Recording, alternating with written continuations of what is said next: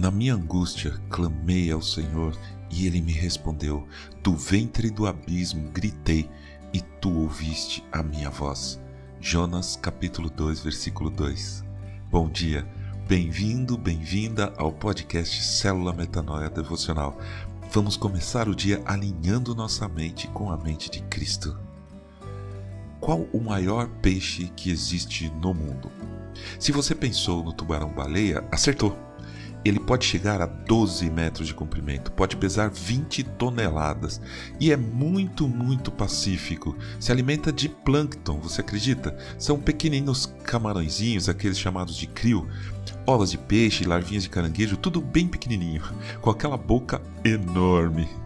A baleia azul é bem maior mais do que o dobro dele, pode chegar a 30 metros de comprimento e pesar mais de 180 toneladas, quase 10 vezes mais que o tubarão-baleia. Meu Deus!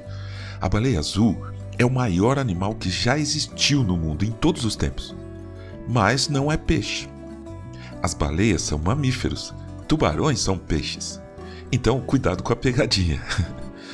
Na Bíblia, a gente encontra um livro que conta a história de um profeta chamado Jonas. O livro tem o nome dele. Deus chamou Jonas para ir a uma cidade chamada Nínive para pregar contra ela, porque, disse Deus, a sua maldade subiu até a minha presença. Jonas não queria ir lá. Aliás, ele queria mesmo é que a cidade fosse destruída. Era um povo que ele não curtia, cheio de pecado. E Jonas tentou, veja só, fugir da presença de Deus. Ele entrou num navio e foi para outro lado com destino à cidade de Tarsis. Mas Deus levantou uma tempestade tão grande que o barco estava a ponto de despedaçar. Os marinheiros jogavam toda a carga no mar, mas não adiantou. Então perceberam que o problema era Jonas. E aí, ele mesmo reconheceu, cheio de remorso e temor, e sugeriu que eles o jogassem no mar. Bem que eles tentaram não fazer isso, mas não dava. Então eles clamaram a Deus por perdão e tibum! Lá se foi Jonas para o alto mar. Diz a Bíblia: O Senhor ordenou que um grande peixe engolisse Jonas, e Jonas esteve três dias e três noites no ventre do peixe. Jonas capítulo 1, versículo 17. Tem gente que fala que era uma baleia, mas está escrito peixe, não mamífero. Mas sabe, a Bíblia não é um livro científico. Quem tenta achar furos, erros científicos na Bíblia tem muita maldade no coração. Não é essa a intenção dos livros. Há três mil anos nem se classificavam peixes e mamíferos, por favor. Pode chamar de baleia ou peixe. Mas por outro lado, aqueles que tentam justificar as palavras bíblicas com palavras de duplo sentido ou suposições, ah não, devia ser um tubarão-baleia, também não está entendendo direito. Deus é quem justifica tudo.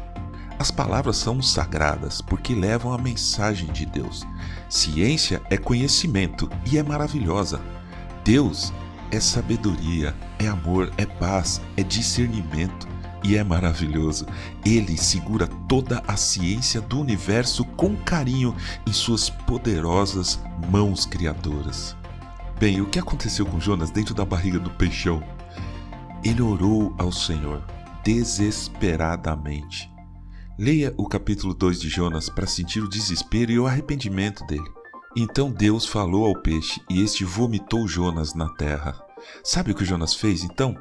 Foi para Nínive, pregar contra ela, levar a mensagem de Deus exatamente como Deus queria que ele levasse. O que Deus quer que você faça? Alertar uma pessoa que você não gosta? Levar o evangelho a pessoas desagradáveis, cheias de pecado? Então você tem duas escolhas.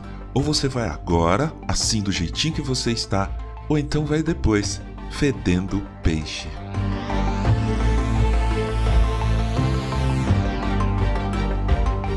Ajude a espalhar a palavra de Deus, a seara é grande. Compartilhe esse áudio. Siga-nos para receber automaticamente toda manhã nosso podcast.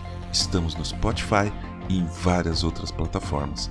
E se quiser falar com a gente, escreva para metanoia.devocional@gmail.com.